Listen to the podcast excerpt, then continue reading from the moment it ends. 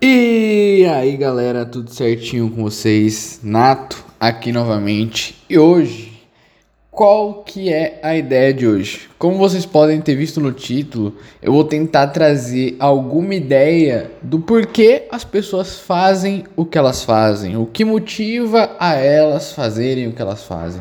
Tá, Nato?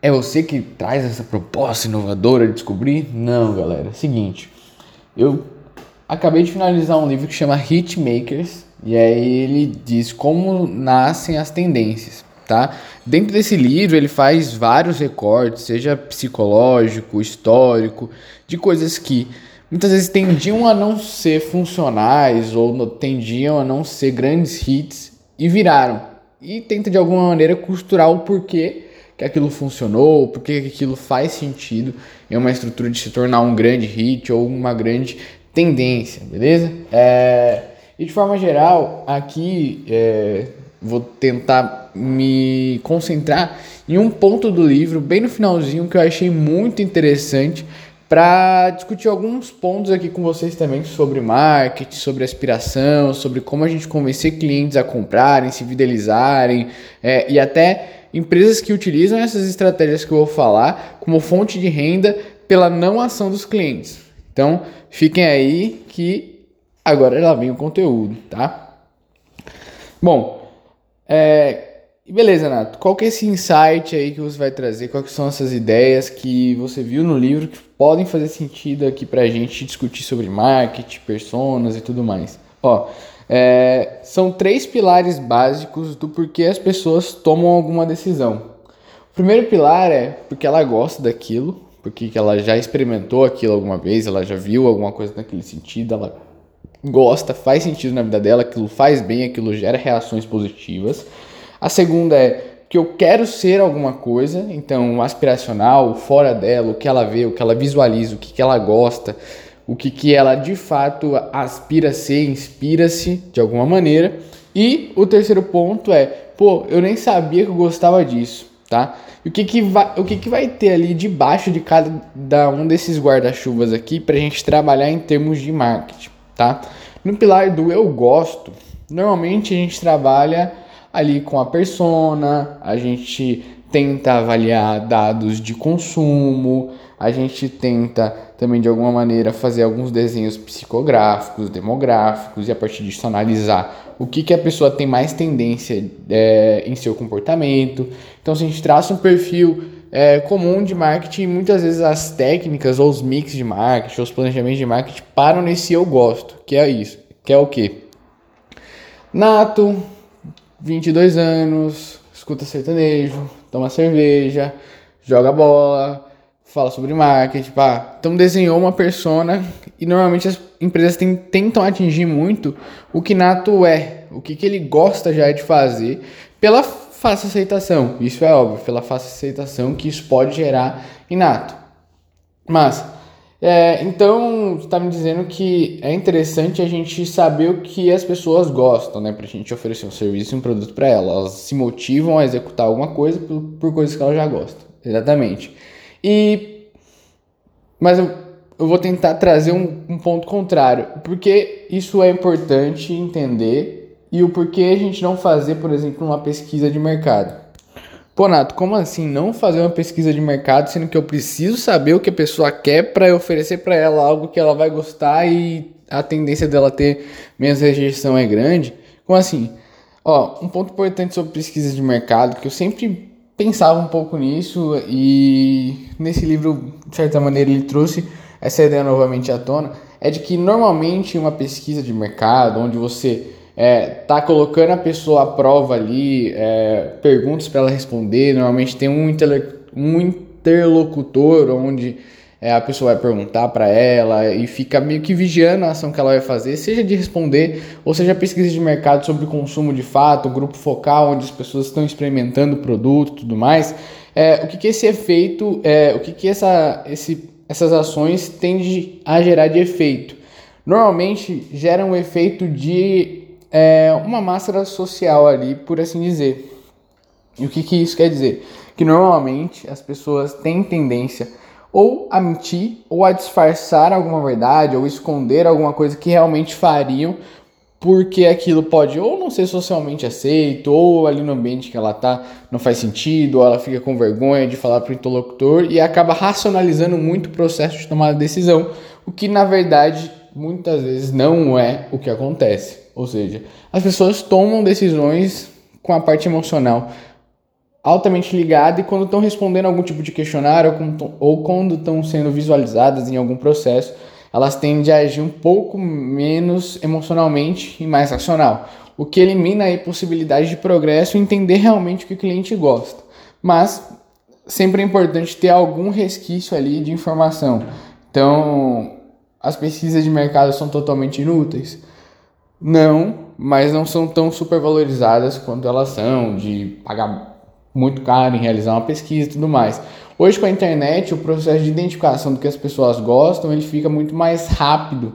Então você pode testar algumas coisas e entra lá no último pilar do que é, eu nem sabia que eu gosto disso. Então você pode testar algumas coisas que ou já são validadas por outras empresas é, do seu setor, ou já são validadas por outros tipos de negócio que não necessariamente são do seu setor, e você comprovar que aquele seu cliente ali que você não tinha mapeado nada daquilo, ele pode passar a gostar de uma coisa que você está falando. Então, sobre o último pilar, e depois eu volto para o pilar central, que é o que eu quero ser, o que eu aspiro, é o teste, ele é uma ele é uma ferramenta importantíssima, ainda mais no mundo da internet, onde você consegue ter dados ali é, muito mais mensuráveis do que das ações que as pessoas estão tomando de fato. Então, teste para a gente validar o que eu nem sabia que eu gosto, para ver o que as pessoas tomam de ação de fato.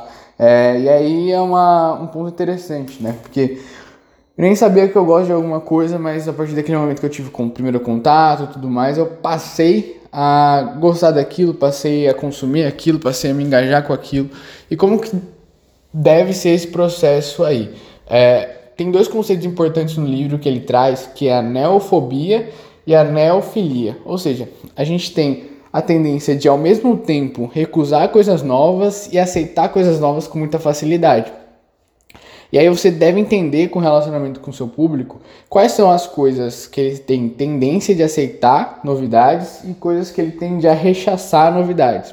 Então, é, falando em termos de público, quanto mais velho o público vai ficando, a tendência dele ser mais neofóbico, ou seja, ele, ele quer ter um pouco mais de previsibilidade, ele tem hábitos, hábitos de consumo um pouco mais tradicionais, ele costuma ser um pouco mais rígido nessa mudança de hábito. E quando ele muda de hábito de fato, seja por influência de pessoas ao seu, redor, que é a maioria das vezes o que acontece, a tendência desse hábito se perdurar um pouco mais é muito grande. Então, é, esse eu nem sabia que eu gosto, ele tem que mediar entre o já conhecido e a novidade. Por que é interessante isso? Porque de alguma maneira você vai gerar alguma identificação inicial pelo que eu gosto, né, naquele sentido do que eu gosto. Você vai gerar uma familiaridade e no finalzinho ali você vai dar um gatilho de, no, de, de coisa nova para a pessoa não só ativar aquela parte da neofilia dela, ou seja, ela gostar de estar recebendo algo novo, ela gostar de estar participando de algum movimento novo, ou seja, um conteúdo novo que você divulga, qualquer coisa nesse sentido, é, e ela começar a trazer aquilo para o hábito de consumo dela. Então, eu nem sabia que eu gosto, ele é aquela novidade esperada. Ou seja, aquela música, velho, que você já escutou e você fala que você escutou a primeira vez e fala, vem, já escutei essa música em algum lugar. Normalmente é um pouco desse efeito. Ela tem alguns ritmos, batidas, é, rimas que combinam com outras músicas que você já conhece e você nem sabia que gostava daquela música, mas ela é um, algo muito parecido com o que você já gosta. Então, a novidade eu nem sabia que eu gosto, ele tem esse pilar muito latente de é, eu vou testar coisas novas aqui, que podem ser melhorias auxiliares de coisas que as pessoas já fazem, já executam, ou se for uma novidade mais disruptiva, eu tentar encapá-la de maneira que, com que a pessoa tenha mais aceitação. E fazer teste. Fazer teste, botar para rodar, mensurar dados e depois voltar ali para se concretizar de fato como uma, uma atribuição da sua empresa, um produto novo que você vende, um serviço novo que você oferece, de alguma maneira é isso. É, um ponto importante é a gratuidade. Então, a, a, economia do grátis, que é uma coisa cada vez mais latente, a gente pode falar em outro podcast disso. Ela é um ponto relevante para essa eu nem sabia que eu gosto. Então, testar rápido e barato tem sido a tendência e tem sido o melhor caminho, tá? Para você se começar a realizar esses testes também, é importante ter um contato próximo. Então, uma base de CRM, um, clientes que já são parceiros da empresa, eles podem te dar feedbacks tanto diretos ali com uma pesquisa de mercado, é, quanto também indiretos em sentido de dados, consumo, tudo mais. Então, ter essa base mais próxima e mais mapeada, mais latente do que ela gosta e você conseguir testar um produto novo, um serviço novo ou alguma coisa nova, isso é mega importante. Então, é, sobre o pilar do que eu nem sabia que eu gosto, é isso.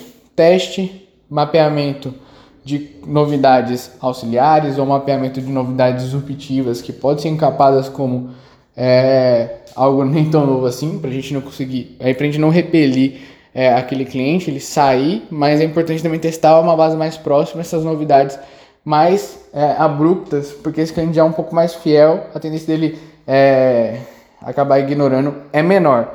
Enquanto pilar eu gosto, mapeamento de persona, fazer todo planejamento de marketing natural, é, que é os mapeamentos ali psicográficos, demográficos, e um ponto de atenção, a pesquisa de mercado, que ela pode ser funcional, mas não dá tanta relevância para ela nesse sentido, tá? E Nato, qual que é o último pilar aí que você falou que é o pilar central para a gente trabalhar esses aspectos de três motores motivadores aí das pessoas, que é o que eu quero ser. E o que eu quero ser ele é muito interessante porque ele tem a ver com aspiração, o que me move, o que, que empurra ali meu ser para frente para eu conseguir acordar todos os dias e realizar alguma coisa, né? Se a gente perde essa aspiração do que eu quero ser, do que eu quero ter, do que eu quero fazer, ela acaba nos desmotivando de fato, né? A gente acaba perdendo um pouco o sentido do que do, do porquê levantar da cama, do porquê fazer as coisas. Então, tem muito a ver com o porquê a pessoa está fazendo, tá? E isso pode parecer um papo muito intangível, mas trazendo para a realidade, pode ser tipo assim, pô, velho, eu quero ser um cara multimilionário. Então, se os seus clientes têm essa característica, como sei lá, você é dono de uma agência de investimentos e aí seus clientes eles aspiram ser igual o primo rico. Então tem um caminho entre o que ele gosta de fazer, o que, que ele faz e o caminho do que, que ele quer ser. Normalmente tem empresas e muitas empresas que monetizam esse meio do caminho. Como por exemplo, saindo um pouco do ramo de investimentos e indo para o ramo de fitness, academia. As academias, principalmente o modelo de low cost, ele patrocina pessoas que realmente fazem o que aspiram por meio de pessoas que não fazem o que aspiram. E o que isso quer dizer? Ou seja, você vai lá na Mais Smart Fit todo empolgado, janeiro, tudo mais, paga um ano de academia. E você vai lá e frequenta duas vezes na semana, uma vez na semana, tem meses que você nem vai e tudo mais. Enquanto isso, você está patrocinando o espaço, o tempo e o, o, o ambiente ali, né, para pessoas que vão todos os dias religiosamente. Então, você é um cara que está querendo melhorar seu físico, você aspira a melhorar seu físico, você aspira a ser o Felipe Franco, você aspira a ser os caras, o Léo Stronda, só que enquanto isso o seu hábito não é igual deles, que é de ir na academia e tudo mais. Então a Smart Fit entra no meio disso. Então, o que, a pessoa faz e o que ela quer ser? E eu vou monetizar enquanto as pessoas continuam fazendo o que elas fazem e elas acham que elas podem ser aquilo lá na frente. É, então esse é um modelo de negócio muito interessante e que acontece aí principalmente é, na economia de recorrência. Então, se você assina um clube de livros e não lê, quer dizer que você está patrocinando pessoas que leem assiduamente aqueles livros. Então, é, meio que a empresa faz um cálculo de dividir o investimento sobre toda a sua base para que pessoas tenham acesso a produtos que elas realmente gostam, enquanto pessoas que queriam gostar daquilo não executam de fato. Então, muito interessante esse, esse, esses modelos de negócio que monetizam entre o que eu gosto e o que eu quero ser, tá? É, um pilar importante disso é a preguiça. Então, se você dá acesso fácil a coisas que aparentemente as pessoas gostariam de ser, sejam frases motivacionais, sejam pensamentos, racionalizações, que acontece hoje muito no, no mercado de conteúdo digital. Ou seja, você faz um podcast com um empreendedor, ele começa a dar insights, tal, tal, tal, tal. Aquilo normalmente tem muito engajamento. Por quê? Porque, em tese, você está dando acesso a um raciocínio que a pessoa gostaria de ter, Normalmente ela tem algumas bases ali que geram identificação. Então o cara tá falando de lucro, lucratividade da empresa, é importante, blá, blá, blá. Aquilo lá internamente a pessoa já gera uma identificação porque ela sabe que é importante e aí ali o cara dá um insight, uma virada e a pessoa se sente muito satisfeita, tá? Em realizar aquilo, engajar com o conteúdo, porque você tá dando uma coisa que ela gostaria de ser, um pensamento que ela gostaria de ter sem ela realizar tantas coisas, né? Então a preguiça aí é um motor muito importante também entre esses dois pilares. É... Então, é... esse último pilar do eu quero ser, ele é basicamente o aspiracional. O que, que ele é importante para quando você desenhar uma estratégia de engajamento com o cliente? Não olhe só para aquilo que ele é, para aquilo que ele faz, o que, que a psicologia diz sobre aquele tipo de perfil de público, relação geracional, Y, Z, H. É você olhar para o que aquelas pessoas de fato aspiram. Então, ela consome seu produto para quê? O que ela vê na sua marca como ponto de transformação? Tirar ela do ponto A, levá-la para o ponto B. De alguma maneira, é, quando você, dando um exemplo, quando você está consumindo uma bebida alcoólica, uma cerveja, uma Heineken, a ideia que, de certa maneira, se institucionaliza é que você está saindo de um cara que normalmente não teria status e você é um cara agora que tem bala para gastar numa cerveja mais cara.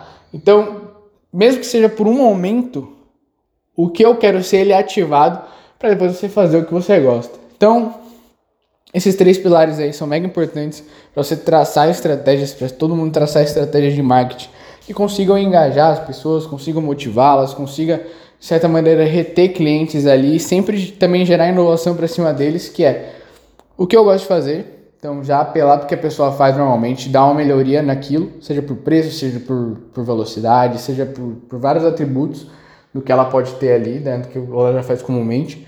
O que eu gostaria de ser, então qual que é o brilho no olho dela, o que, que aspira ela, o que, que faz ela levantar da cama e como eu posso ser uma ferramenta de mudança.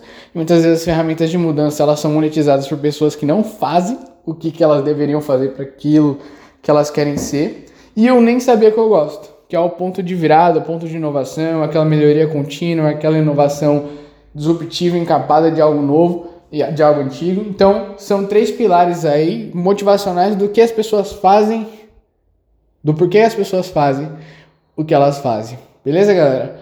Então é basicamente isso. Se ficou alguma dúvida, me chama no Marketiz, me chama no Luiz F. Nato, me acha no LinkedIn. Tamo junto e bora que vamos.